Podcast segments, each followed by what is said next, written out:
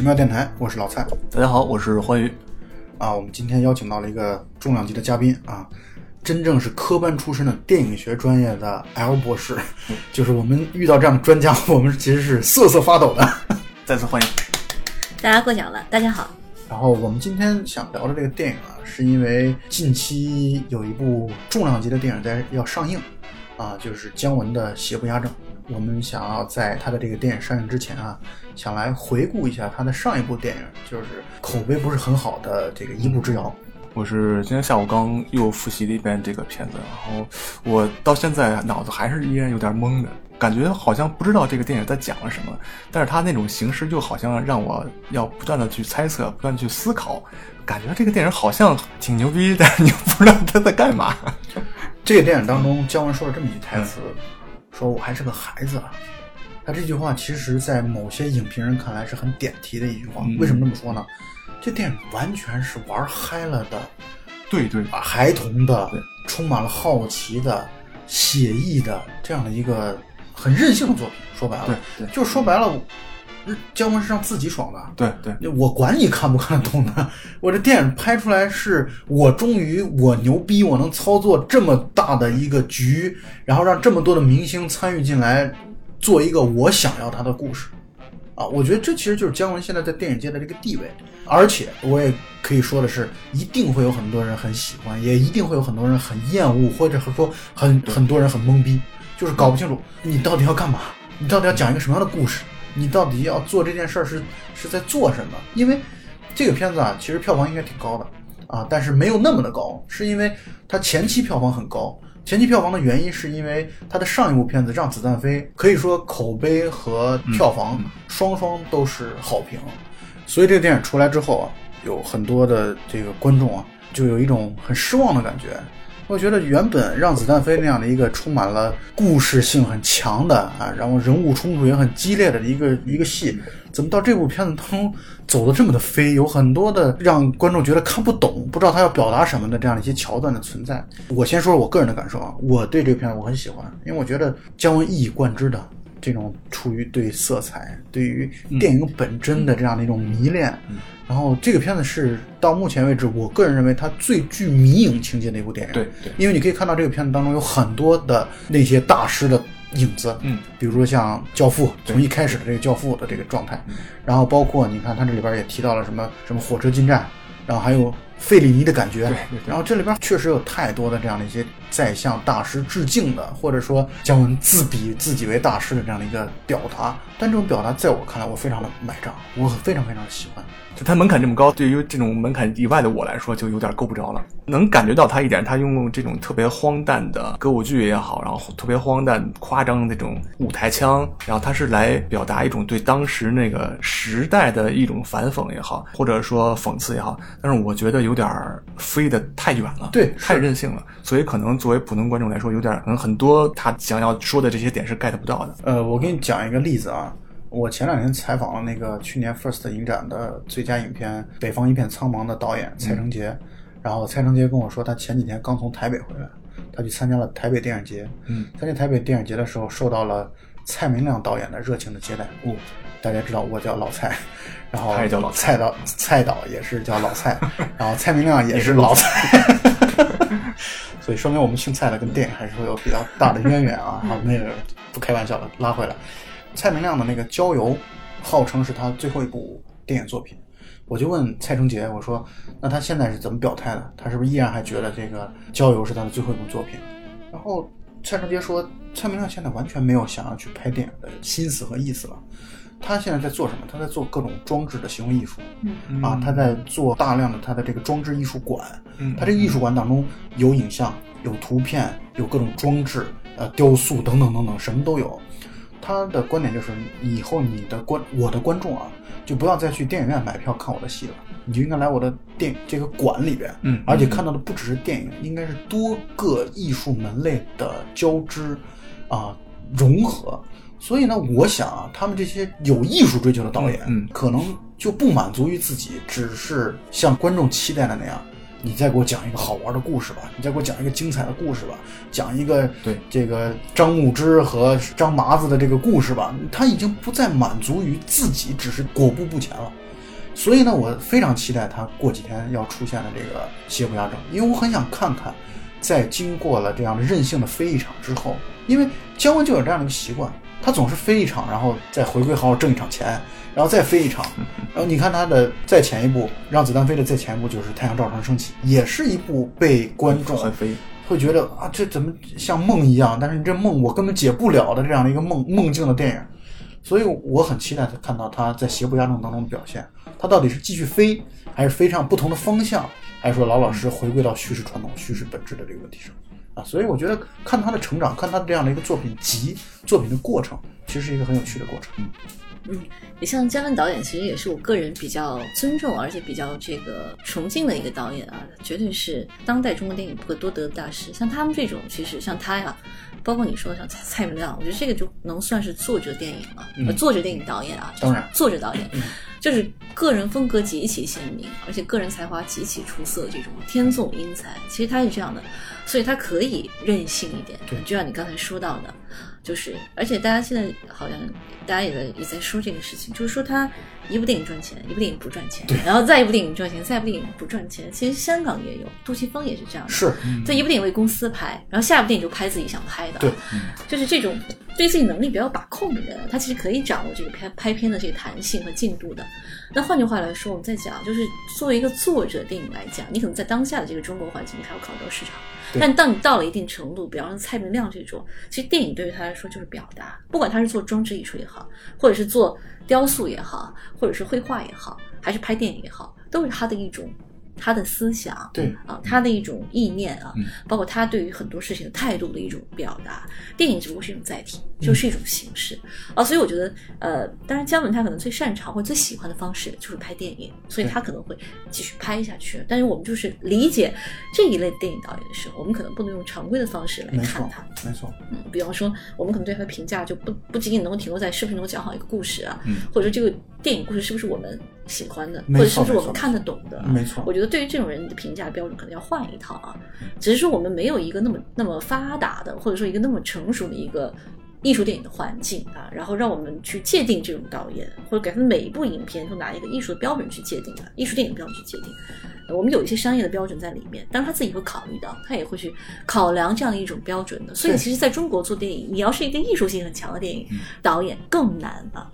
对对他的要求更高一些。没错。我是觉得电影都发展到这样的一个阶段了，我们国产电影也发展了这么多年了。那我觉得我们应该有，理应有啊，无论是从我们心态上，还是整个市场的包容度上来讲，我觉得理应该有更广阔的一个包容性。对就是我们应该允许这样的有才情的、有才华的导演，可以在某些时候就我罔顾观众，我可以不用去管你，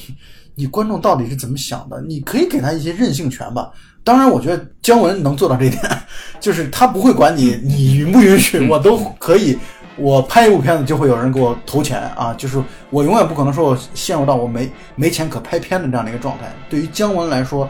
在我看来，我个人认为姜文是我觉得国内首屈一指的导演啊。在我现在觉得，从我喜欢的程度上来说的话，呃，国内的导演没有一个会比姜文更打动我的。对，没错。说到这个电影，就是你们两个刚才都提到，这个电影其实它是很弱化它的故事的，或者说它是一种，我觉得是一种反叙事的方式来讲的这个电影。就是它把所有里面最关键的一些情节，比如说这个马祖日他的怎么杀的人，他怎么被捕的，他最后怎么死的，所有这些关键的环节，他好像都被抽掉了。没错他并没有讲述他是这个人物他是怎么走的，故事是怎么发生的。他用了一种就是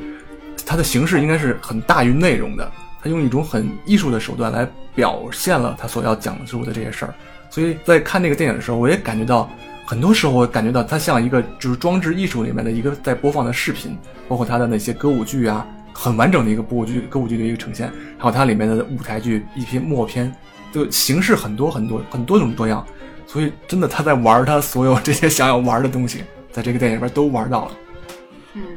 嗯，我觉得你刚才说的挺对，因为《让子弹飞》非常成功啊，就是票房口碑双赢。对啊，对他来说呢，可能下一步就会稍微轻松一点啊。呃，甚至说我看到有一些资料就说，也不知道是真是假，就是说这个题材是他找那个廖一梅啊，还有王朔啊，剧本是廖一梅和王朔一起来合着写的。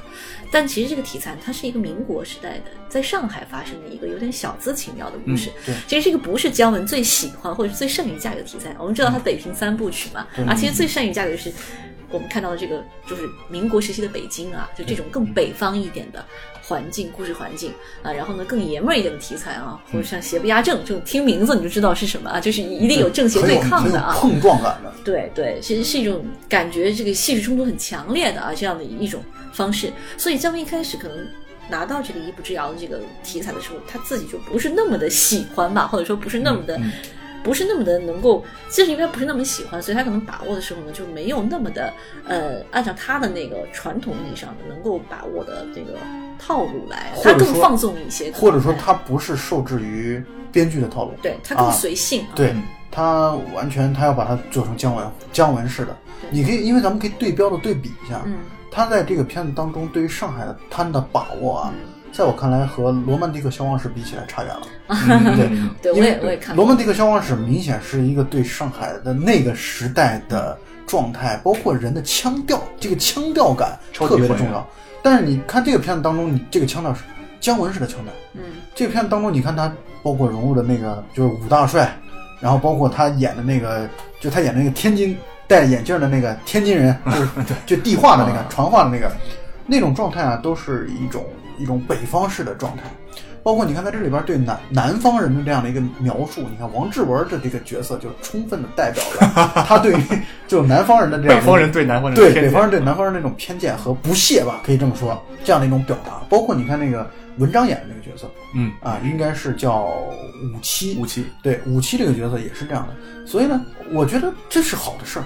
我不希望我们大家以后拍到上海就都是像《罗曼蒂克消亡史》这样，尽管高度化的还原，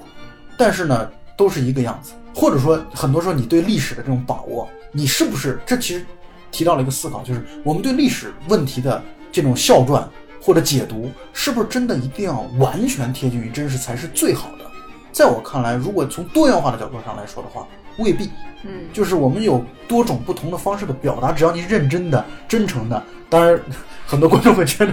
姜文这种玩法是太嗨了。对，姜文其实他自己可能个人比较喜欢导演还是这个 Quentin Tarantino 嘛，对对对，嗯然后他整个的就是，你看这个一步之遥很，我觉得更极致啊，就是其实比《太阳照常升起》更极致。《太阳照常升起》你再仔细看，它其实是魔幻现实的成分多一点，对它更加作者电影一些。它基本上姜文的整个当时对于历史啊，然后包括甚至是对于政治的这样的一种意念，它都注入到那个影片当中了。你需要很。有这种观影的经验，你可能才能够读懂它要传达的信息。但是像一步之遥的话，它给大众看的，其实它整个就是一个戏谑的方式啊，做了一场拼贴啊，所以有的时候你会觉得它过于漫画了，然后你会觉得有些人物过于过于漫画、过于夸张了。嗯但其实对于姜文来讲，他心里有数的啊，就是他想怎么玩儿，其实完全凭兴趣。我觉得这个时候他就会稍微自我一些，或者稍微任性一些啊。嗯，包括你刚才讲到的迷影电影嘛，也是影迷电影嘛，就是他会把好多对于先人呢，对于这个呃著名电影大师的这种。向他们不停的去致敬嘛，相当于这种崇拜啊，模仿他们的桥段呀，做一些这个夸张或者变形啊，然后放到自己的影片当中啊。他其实就是一个可以说他是一个电影人的电影吧，或者他作为一个拍电影的一个导演没错，嗯向他崇拜的或者向他这个推崇的这样的一些影人影片来致敬的过程。就像你刚刚讲《罗曼蒂克消亡史》，其实这个电影我也看了啊，我觉得完成度还是很高的，就口碑当然也很不错啊。然后呢，嗯，你提到的问题，其实我有同感，就是说你对于一个时代的这个记录，包括对于一个时代的表现，你是不是一定要完全接近啊，完全贴近或者完全如实的去再现，它就一定是最好的一种艺术的表达方式？但是姜文这种写意的，或者更挥洒一点的、更戏剧一点的，是不是也是另外的一种表达啊？对像罗曼蒂克属于比较精工的啊，是就是比较工笔画那种，很精细、啊，非常精致。然后每一步，包括每一个镜头语言啊，每一个这个机器的这个流动走位啊，包括人物的这种处理台词的方式，它都有精心设计的。那姜文他甚至故意他反着来啊，就是你看啊，南腔北调，他反着来啊，包括找一些像赖英这样的大明星啊，然后去去里面去去客串这样的角色。其实他就是我觉得一方面有意识的他要这样去做啊，就是要让很多人打破自己的这个角色身份，然后呢，一方面呢。又有一些无意识，就是我怎么高兴怎么来，怎么随性怎么来啊！大家就是一个大拼盘，怎么嗨了怎么来啊！我就是一个 party，你不用那么拘泥于每某种形式。所以呢，以前可能就是像太阳照常升起，它确实也是一个非常自我的表达，但是那是一个很有体系的、很严密的，就是有架构、有组织的这样的一个表达。一步之遥，我觉得因为是个通俗戏剧，所以他可能反而更会更自由一些。对，哦，就是他的这个玩乐感会更强一些。哎对对对。世界就是一个游乐场，对所以他向费尼致敬啊，因为费尼就拍马戏团，他整个影片拍的像一个马戏团。没错。然后呃，我们聊了这么多，其实我们还是可以把剧情过一下啊。在过了剧情的过程当中，大家可以谈一些啊，你对这个电影印象深刻的，或者你喜欢的，或者说讨厌的，都都可以啊。我觉得我们来谈一下这样的一个一个点。那么我们来聊一下剧情。这个故事其实它是呃基于上海的一个算传说或者还是民间故事也好，就是那个故事的名字叫做《枪毙严瑞生》啊。郭德纲是以前是讲过这个很长串单口的，哦，是有这么一个，但我正好也听过，因为它是一个很现实的题材，所以我不是特别喜欢。就是讲当地上海的一个花国总理，然后跟严瑞生，就但是这个片子里面叫做马走日，然后他们有关系很暧昧，然后有一天这个花国总理就是死掉了，然后最啊花国。在上海当时那个啊时代叫做花国总理，当然咱们这个电影里面，他因为要过审，所以他改了一个名字叫做花玉总统。对，啊，花玉总统。然后这个花玉总统突然有一天死掉，然后最大的嫌疑人就落在那个马走日的身上。然后马走日就就开始逃吧，逃了两年的时间，但是在两年的时间当中，相当于在民间就传说纷纷，然后包括呢也有样板戏，也有这个上海剧，对对对，然后就开始王志文所扮演的这样的一个。他的相当于舞台剧的明星就开始调侃马走日，他做了一个舞台剧叫《枪毙马走日》，然后并且在这个剧当中，其实相当于是侮辱了这个这个花国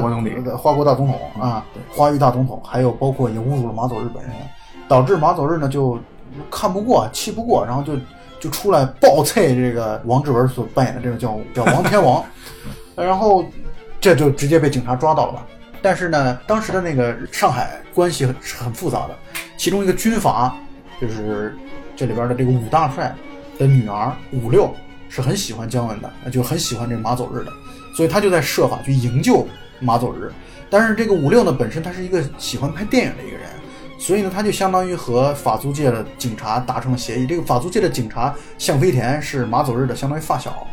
马走日曾经还救过他的命，但是那个向飞田明显就是一个特别那种。阴暗狡诈的这样的一个人，他们等于达成了一个协议，由五六呢去拍一个电影，这个电影叫就叫《向飞田枪毙马走日》。嗯嗯啊，然后在拍电影的过程当中呢，向飞田达成自己的目标，就是塑造自己作为一个法租界的高级警察的这样的一个英明神武的状态，但同时呢，所换取到的结果就是马佐日最终相当于被人顶了包，就可以去逃掉了。嗯，但是呢，这个事情阴差阳错呢，民众的呼声也好，或者舆论的压力也好，导致他们必须不得不去真正枪毙马佐日这个人。五六就急了，私自的相当于想了个办法，就把马佐日就释放了。啊，释放两个人就开始私奔逃，最后就是一场混战当中的追逐的戏。追逐戏的时候，马佐日因为他知道五六对自己的这样的一个情愫，然后他也知道自己不可能给这样的一个女人以未来。所以他就把他打晕了之后，就慷慨去赴死了。在赴死之前又说了很多的话，啊，大概就是这样的一个故事剧情。其实如果从如果从故事的主线上来说的话，就这么多。但是单就故事的丰富性，也绝非我们俩刚才聊的这么短能够概括得了的。这么复杂的一些乱七八糟的情节下，你还能把这个故事串下来，挺不容易的。有些人确实就是记忆情节大师，对对对。有些人看镜头，有些人看情节。因为我觉得刚才谈这个剧情，更多的是帮我们听众们来梳理一下整个的这个剧情结构。但是其实我们可能真的不太会为了这样的一个剧情本身所吸引住，因为这个剧情本身是一个挺单纯的剧情来说啊，是一个特别传统的，没有太多新意的，呃，没有太多花活的东西。但它的电影的蕴含的内容远比这个剧情复杂丰富的多。我先来抛砖引玉，比如说我个人觉得我特别喜欢的一个场景。就是它的那个两段默片，啊，那个默片我实在太喜欢了，配上音乐，然后配上它的里边的全部都是黑白的两段默片嘛。第一段默片就是，呃，相当于警察开始就是搜寻马走日嘛。搜寻马走日的时候，马走日我不知道你们有没有印象啊，给了他好多隐匿于人群当中的镜头。嗯，这个镜头一开始都是看不到马走日的，但是你的镜头往前一推，发现他原来就在众生相当中某一个小细节、小角落出现了。这个场景大概出现了三四种啊，三四套不同的场景，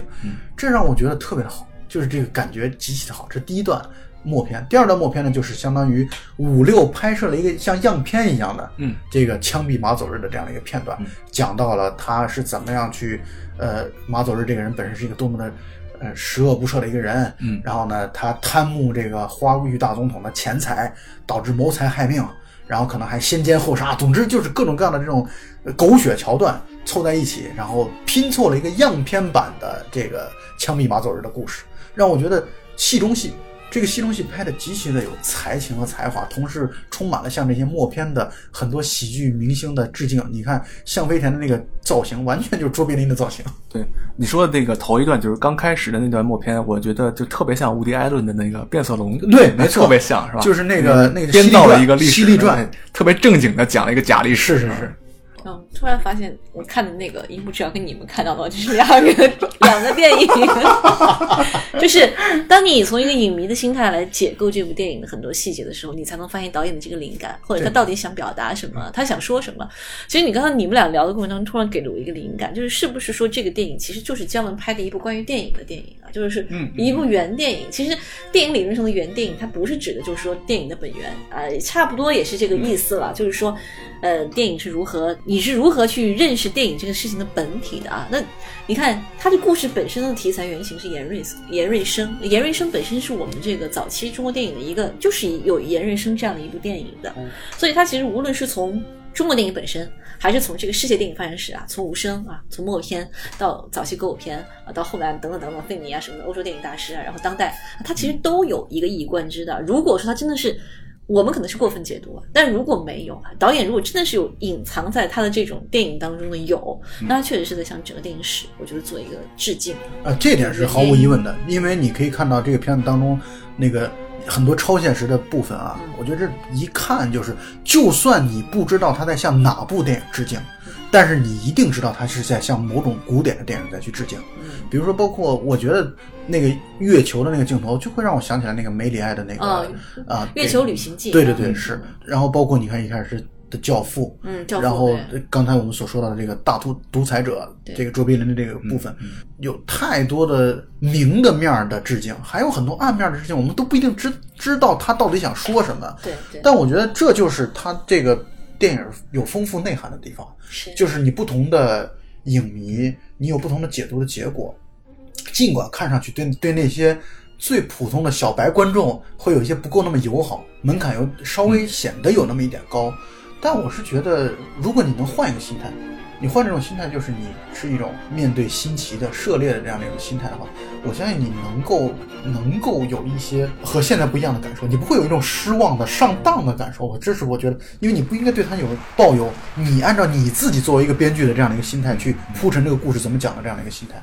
啊，当然，我觉得这其实也是一个文化现象。对，我突然想起来啊，也是你们刚才聊的过程中给我灵感。其实像以前的电影去致敬，包括呃改头换面啊，就是做这种电影的所谓的这个叫后现代的方式的处理，其实有很多的，包括像在香港电影九十年代的时候，王晶王晶也做了很多的这种所谓的这种处理啊，就是拿原来的一些经典的影片，然后解构我们所谓的叫啊，重新再翻拍啊，甚至加一些东西进去啊，就是戏谑的方式来调侃。对。周星驰就更明显了，包括他拍功夫啊，那很典型，是像《精武门》啊，像《七十二家房客》这样一些经典的老片来致敬。如果我们从这个角度上来再来看姜文，那我们可以说姜文他其实也是在做着这样的事情。没错，啊，在中国之前还没有人这么去做过，对吧？是。所以其实以前呃，我我记得那个时候分析姜文导演的这个风格的时候，很多人就讲他其实有很强烈的这个后现代特征的。结果呢，一点都不学术，就他不是一个大家都能理解的一个学术的特点，就是他就是拼贴，然后呢就是解构啊，就是对于经典的这种再演绎，怎么样解构完以后再建立啊。其实姜文从《光灿烂的日子》开始他就有，只不过《阳光灿烂的日子》他没有去像一些经典的传统的影片来做结构啊，他只是说他在他的意识上啊，包括整个的叙事方式啊，可能表现手法上面，他有一些方式。其实你现在再来看姜文的很多影片，当你有一个成熟的观影的心态以后，你会发现用理论来解释，其实他达不到啊，就是你要用一个影迷的心态，或者是你以一个成人的心态来看，你才更能够理解，就是一个导演他怎么样用影像这种，无论是从影像本身就镜头啊，包括他用叙事的方式啊，他的影片的结构，包括我们讲的这种大的整部影片都是一个颠覆或者是一个致敬啊。如果说导演他要写一篇小说啊，他就是变着法子让你了解他想说的话。我记得姜文曾经说过，他说我以前想说一些话，但是呢，好像大家都不太明白，那我只能拍电影了，拍电影让大家明白我想说什么。其实可能他就是想说这个，或者其他的影片就是想说那个啊。讲讲完了政治，然后讲完了历史以后，那我这部电影就讲一个关于电影的电影吧。对啊，我们来看看电影到底是怎么回事吧。只不过我不能直接拍一个电影史啊，拍一个纪录片啊，我只能用它一个上海的民国的一个故事，或者用一个严瑞生的故事，我来再演绎啊，然后穿插我对整个电影史的这种我的熟念啊，我的这种理解啊，我这种。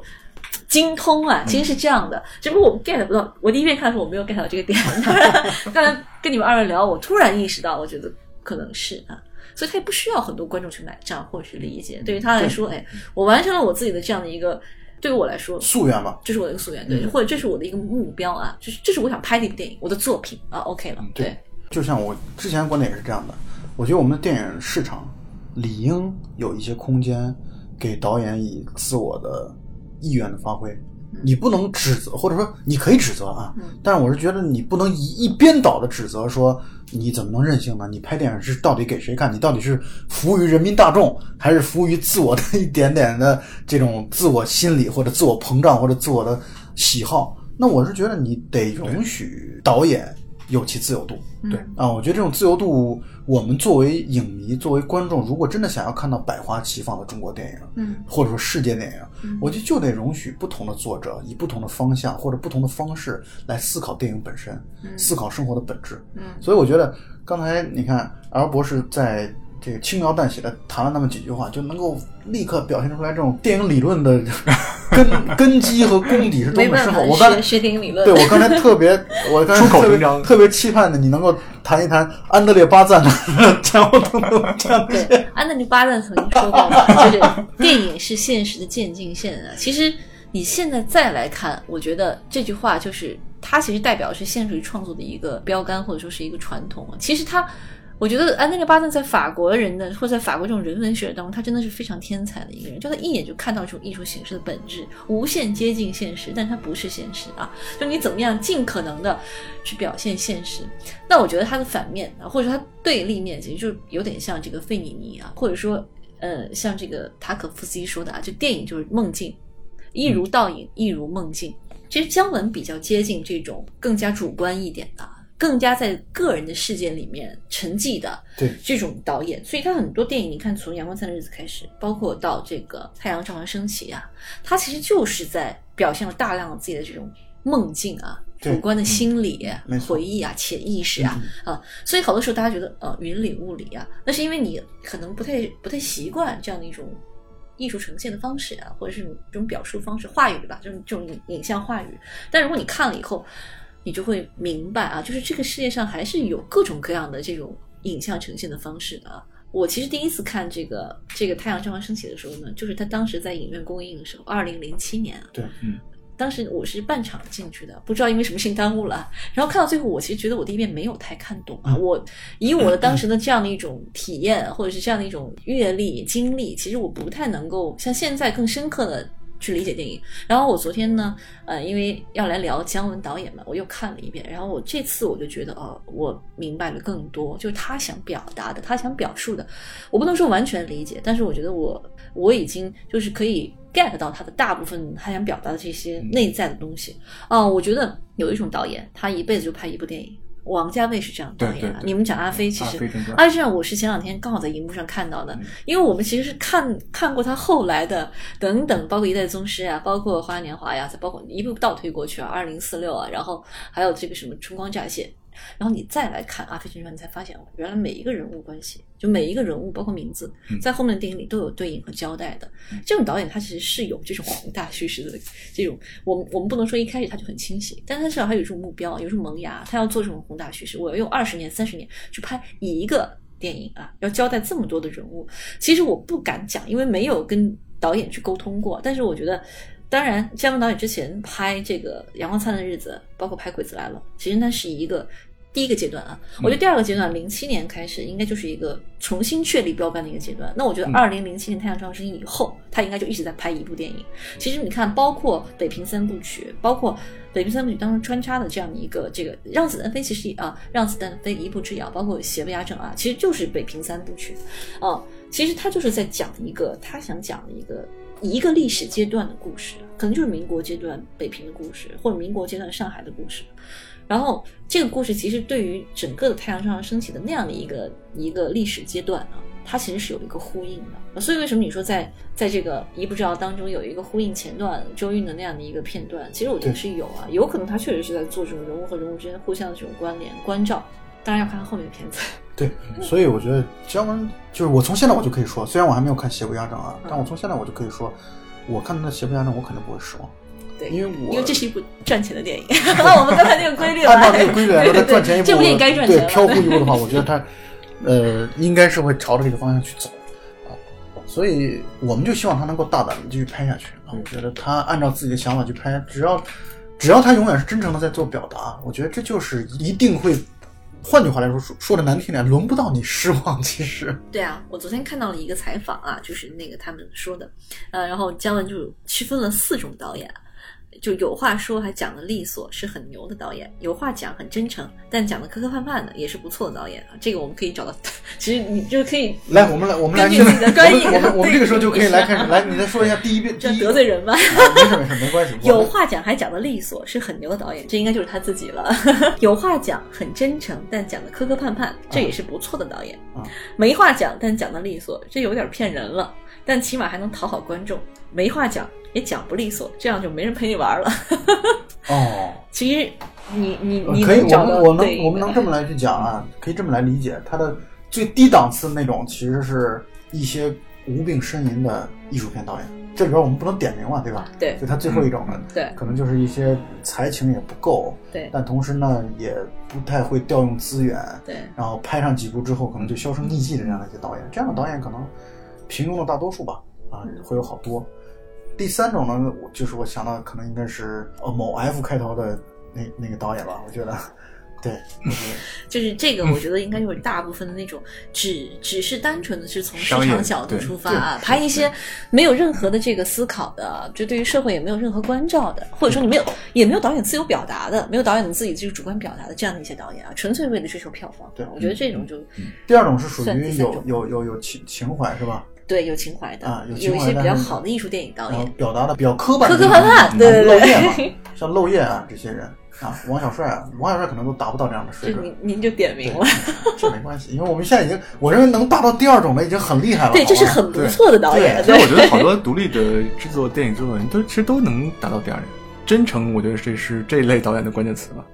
嗯，也不是，我觉得得具备一定的才华。有话讲，对，有很真诚话讲啊。。但讲，其实这种电影我们不拿中国电影看，你看国外的好多电影，其实有这种倾向的啊，就是好多导演他其实拍的，比方也不是大制作啊，然后是一些独立电影导演，但是就就是拍的，你你能感觉到他很真诚。就他对于这个艺术形式，他有自己的想法，然后他不是说那么讨巧，不那么流畅，但是他拍的非常的走心，然后拍的非常认真，非常非常严谨，其实这也不错啊。我觉得这样的很可能艺术片的导演可能会追求的一个序列就是朝第二个序列去走嘛。对所以你像漏夜啊这样的人，我觉得就能够达到，包括你我们是不是可以说贾樟柯导演啊是可以达到这样的一个水准的。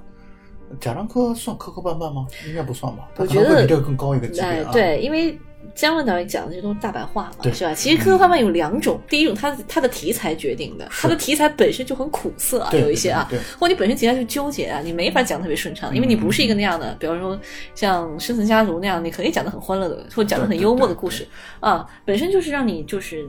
有一些复杂的情绪掺杂在里面，那我觉得是题材决定的。还有一种可能就是导演的这种叙述手法决定的啊，它本身就没有不像好莱坞那种流畅叙事，你就天生有一套的这个程序啊，有一套这个规程下来的不一样。嗯，但第一种当然就是天才导演了。第一种天才导演，昆汀算吧，啊姜文，然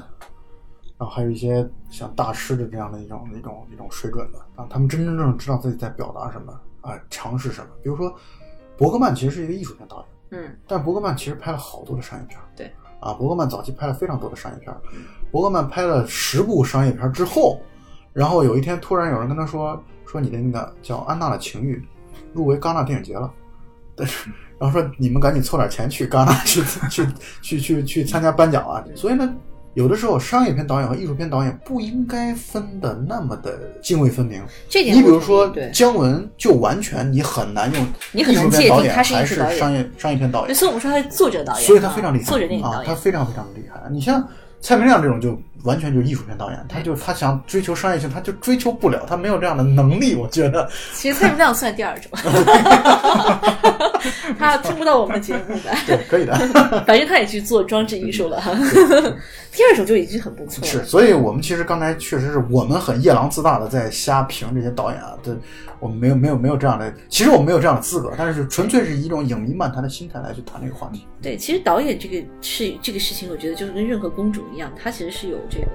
他有天分的，有天分的。就有一些导演，他天生对于影像表达他更敏感，就像有些人写作，比方说作家，他对于文字更敏感，他提一笔就来，那就是写的漂亮，那个文采斐然，然后就是流畅啊。有一些人，比方说我们有一些这个做理论文章的啊，人家也能把这个问题阐述明白啊，但是他写的就费劲，或者说他写的那个整个行文来说呢，他也中规中矩，就不精彩啊。这个对应我们这个可能就是第二种导演，对啊。第三个呢，可能就是。通篇都非常辞藻，非常华丽，但是空洞无物，没有思想啊。那第三种，第四种就是你天生这种，别拿别拿对笔杆子了，别写字了。就别别做作家，别做导演了，对对对对，呃，然后其实我在看这个片子的时候，我有一个印象也非常深刻的地方，就是剧情之外的印象非常非常深刻的地方在于啊，姜文在这部电影当中运用了大量的运动镜头。我个人认为是他在做这种美学上的探索和尝试，因为我们也都知道，固定镜头其实拍起来容易，然后呢进行起来很容易，然后节奏也好把控，剪切啊什么都很容易。他在这部《一步之遥》当中运用运用真的是极其大量的运动镜头，呃，这是第一个。第二个呢，就是他不断的在用非常快的剪切方式，然后来去做画面的剪切。你们如果在重看或者注意一下的话，会发现这一点。自从《让子弹飞》之后，他就很擅长拍一个房间当中三四个人围成一圈儿去谈话的这样的一个戏。他在人物的切换、人物的，比如说我我在说话，给你们的表情，给你们的这样的一个反应的这样的一个镜头的时候，他的这个组合运用的非常纯熟。所以我觉得，我为什么说《邪不压正》我是非常期待，并且绝对不会失望的，是因为我觉得他在电影镜头的运用、电影表达方式的运用方面，本身就是一种享受。在我们作为观众来看，就是一种非常大的享受。就是你可以感受到他在这方面的不断的探索和尝试，以及他对自己个人美学风格的探索。这已经绝对不是单纯的说我只是去拍一个电影，只是去表达一个剧情、讲一个故事，已经绝对不是这么简单的了。这是我的感受。我来我来问一个，就是作为我们普通观众关心的问题啊，就是在看《一步之遥》的时候，我有两个问题，两个地方我是没看懂的。一个问题是，这个电影前面用了将近四分之一的篇幅去拍一个舞台剧，它的用意是什么？另外一个就是他最后，姜文站在灯塔上，面对了一群穿婚纱婚纱的男女，然后他慷慨激昂的做了那么长时间一段陈词，是为了什么？我不知道你们二位是怎么理解的。我可以回答第一个问题啊，因为第一个问题呢，就是我觉得首先就是剧情的需要吧，它肯定是剧本是那么结构的。第二个，我觉得它呈现一个舞台剧的方式，呃，它本身戏剧出身的，他是学戏剧出身的，我觉得他可能想表现一个在舞台上有一个戏剧化的呈现的这样的一个，就是这样的一个场景的。另外一个呢，就是因为舞台化的那种表现，它有歌舞吧。对，是他有好多歌舞，我觉得他是有对于这个类型歌舞这个类型，他他想有一个尝试啊。对，而且歌舞类型其实对于这个老上海来讲，它其实是一个蛮经典的它的一个场景啊，就是它有那种呃歌舞厅呀，有那种嗯。歌舞厅的这种文化呀，包括选美呀，其实整个脱胎于这种歌舞厅文化，对对对它其实是为了呈现当时的一个社会风貌啊。没错，哦，而且你你表现歌舞，因为表现歌舞的时候，你对于镜头的运动，就跟你谈到的啊，镜镜头运运动的要求更高啊，你更能够去表现一些流动的，就是游击的这样的一个对游击的一个轨迹，所以我觉得可能用了一些这个，而且你在歌舞上，你在舞台上去呈现戏剧化的方式，比方说那些人去做一些很矫揉造作的一些戏剧化的方式，对对对你不会显得那么的过啊，你比在戏剧本身的这个电影就就生活场景当中去呈现的要好得多。是，所以他可能也是有这个考虑。所以很多导演愿意在舞台上，愿意在电影里面去呈现一个戏剧场景，我觉得是这个原因。所以你看这个片子当中，它其实对于戏剧化的表达、舞台剧的表达不止那一块儿，很多很多好几个地方。对我觉得他这个片子当中也有人在讲说，他这个片子也是在向达里奥夫致敬。嗯啊，一个无政府主义者的意外死亡，啊一定是有的，对因为它它会有好多这样的一些内容存在，所以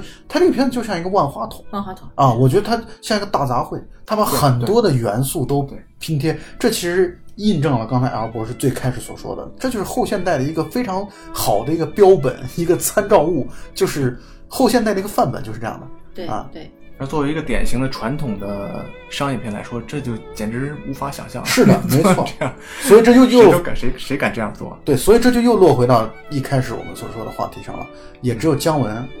能够市场给他这样的一个环境，让他可以如此的任性的去做表达。嗯，换句话来说，你一个上一部片子可能豆瓣评分八点几，接近九分的一个导演，一下子豆瓣评分来到六点三，发挥极其不稳定的这个状态，换成别人，很可能你就在下一步拍片的时候会受到极大的限制。啊，你可能就有很多的题材你就不能再碰了，制片方也不会允许你，这个投资方不会允许你这么的这个任性。但是姜文，我觉得完全是可以再有资本继续这么干的。当然，他很聪明，嗯，呃，我以我们的大概率的分析上来说，他肯定又会拍一部挣钱的片子了，啊，他会使得就像杜琪峰那样的啊，拍他其实银河映像，因为我很我很喜欢银河映像嘛，银河映像最喜欢的片子其实是那种。就是两个只能活一个啊，一个字头的差半没错，就是这种真正带有小成，虽然小成本，但是也赚不到什么钱的这种，呃，犯罪类型的片子。对风格和意识极其强烈，所以他只能受制于他去拍那些什么瘦身孤男寡女啊瘦身男女啊，对啊都市爱情的这样轻喜剧的片子来去挣钱嘛。所以我觉得很好，这个其实需要有这样的一个一个状。态对，其实导演来讲，他也需要练手啊，就是那么关于刚才欢愉提出了第二个问题，对对对，第二个问题，我觉得它其实是一以贯之的，在这个片子当中一直是存在的一种反叙事。什么意思呢？就是你的叙事要求我这个地方，按道理来说，要么就是慷慨赴死，要不然就是我要带着那个五六，我要去逃亡。按照传统叙事就应该是这样的。结果你现在既没有所谓的慷慨赴死，就是不是去讲一段大道义，而是他讲的是一个很小的故事，讲的男女之情，在这样的一个环节当中，生死面前还在谈自己跟当时的那个就是和花玉大总统之间，为什么我我后悔了。我应该当时说我要娶她等等，还谈的特别小的这样的，我觉得这是他一以贯之的，一直在这个片子当中所体现出来这种反传统和反叙事，这是我的理解。而且你们注意没注意到，他在最后死亡的那一刻，他所讲的那个故事，是他在片子一开始老佛爷那段，老佛爷的那段啊，那段戏呢，既有对历史的那样的一个调侃啊，但同时呢，也有整个的，我是觉得这样的一种呼应存在在这里边。所以，尽管我我无法对他解读的足够的到位，但是我大概能够理解他的意图，就是一以贯之的在做这样的一种反叙事。最后他那个说话语气还有这个方式，特别像一个说书人在做一个总结，像什么“嘿，那位又说了怎么怎么”，他就开始说，对他说了一大堆话，好像又什么都没说。我觉得好像就像就像他拍这个电影一样，拍了很多很多的内容，但是好像又什么都没讲。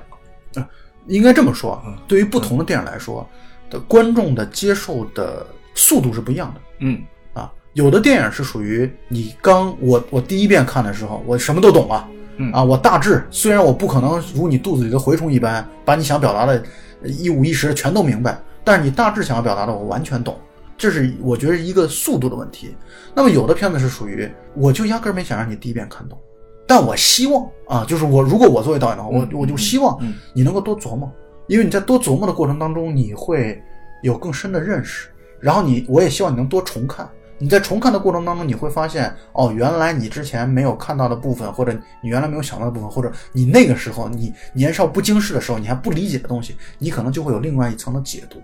我觉得这个电影它其实就相当于很开放的给了观众，或者给了整个市场，给了整个这样的影迷群体以一个非常开放的解读的这样的一个环境吧。我觉得，我觉得它是一个开放的心态来做这件事情的。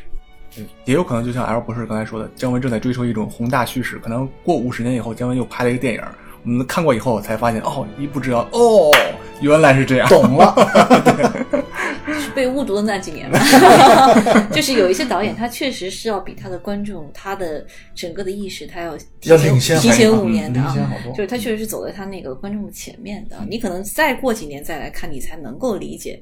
这个导演他当时想说的是什么，对对对或者说这个作品想说的是什么。姜文导演应该某种意义上来讲，他是这种导演。因为我们是可以有有迹可循的。太阳照常升起就是这样的。嗯太阳照常升起的一开始的这个这个出来的分数，跟现在比起来，我觉得那个时候还要更低一点。嗯它在这个过这么多年的口碑的酝酿和发酵当中，慢慢的会使得更多的人会愿意去喜欢这部片子。包括我们做节目也是这样的。我的感受是，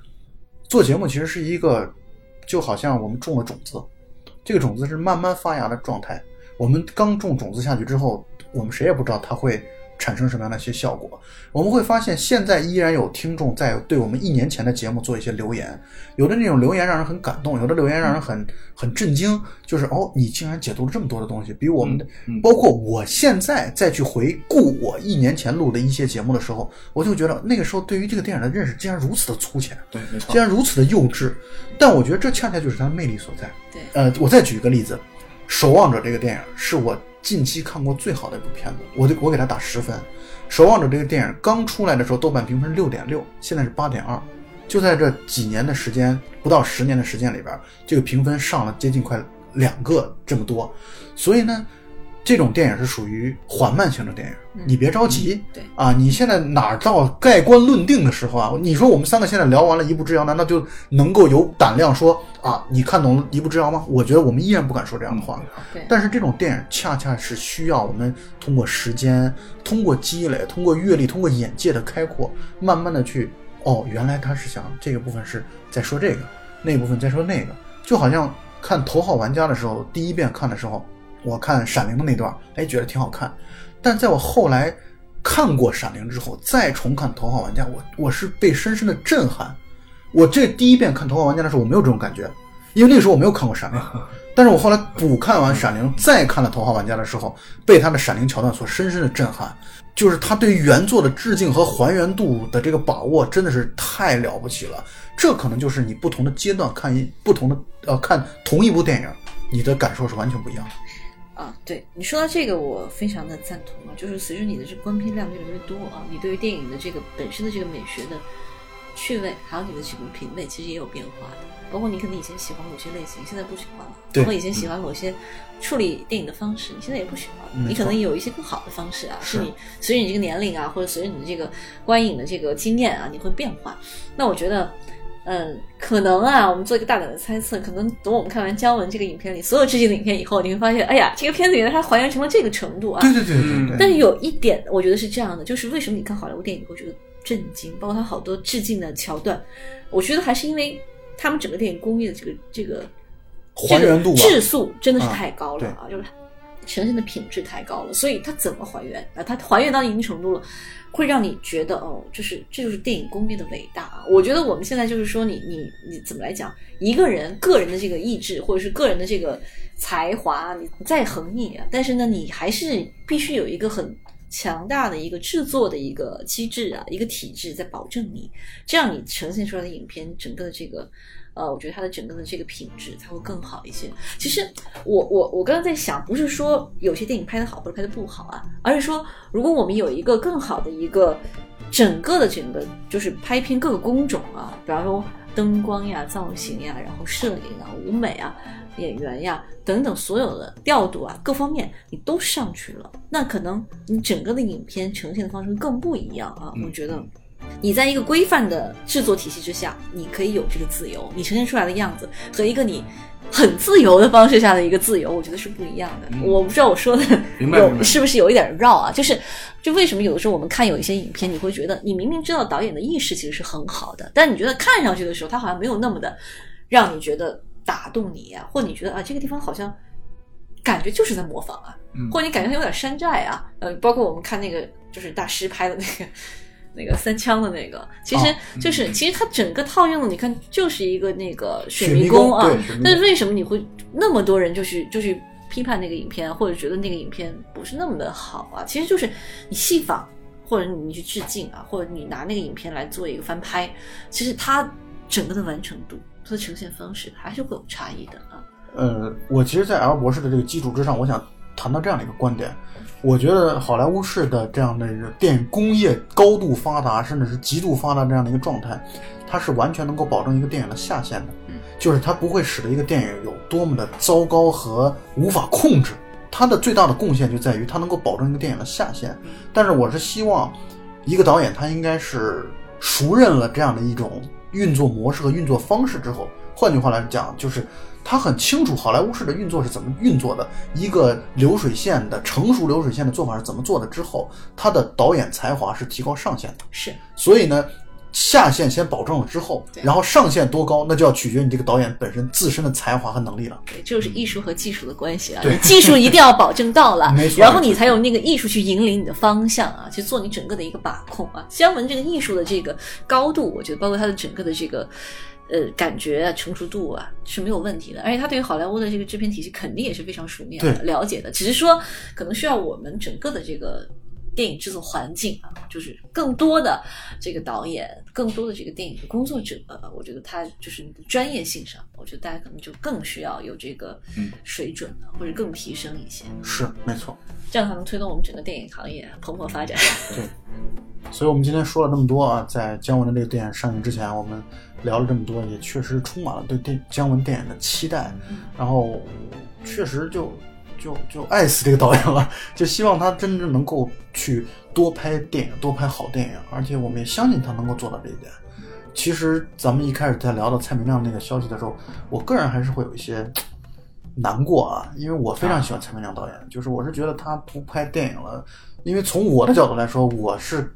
更加看不懂那些装置艺术。我觉得他的电影还是一个我能够跟这个导演做所谓的精神交流的唯一的方式和载体吧。所以我觉得还是挺可惜的。所以我也不希望这样的一个任性的，像姜文导演突然有一天说我要卸甲归田了，我希望他能够一直拍下电影拍下去。就像刚才 L 博士所说的，可能五十年之后他再拍的电影，我们可以看到哦，原来一步之遥是这个意思。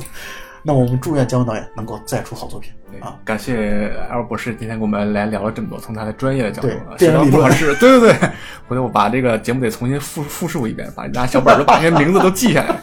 认真学习一遍。那谢谢老蔡啊，谢谢环宇，今天聊得很开心，聊这个一步之遥，也让我们收获了很多这个关于电影的方方面面的知识。呃，那也预祝我们非常喜欢的这个姜文导演这个新片《邪不压正》能够嗯大获成功。对嗯，票。房大卖吧，因为这样的话才能够给他再一次任性的资本。我相信姜文导演这样的就是天纵英才啊，又非常有个性的导演，他会一直拍下去。好，那么本次节目到此结束，大家再见。拜拜。再见。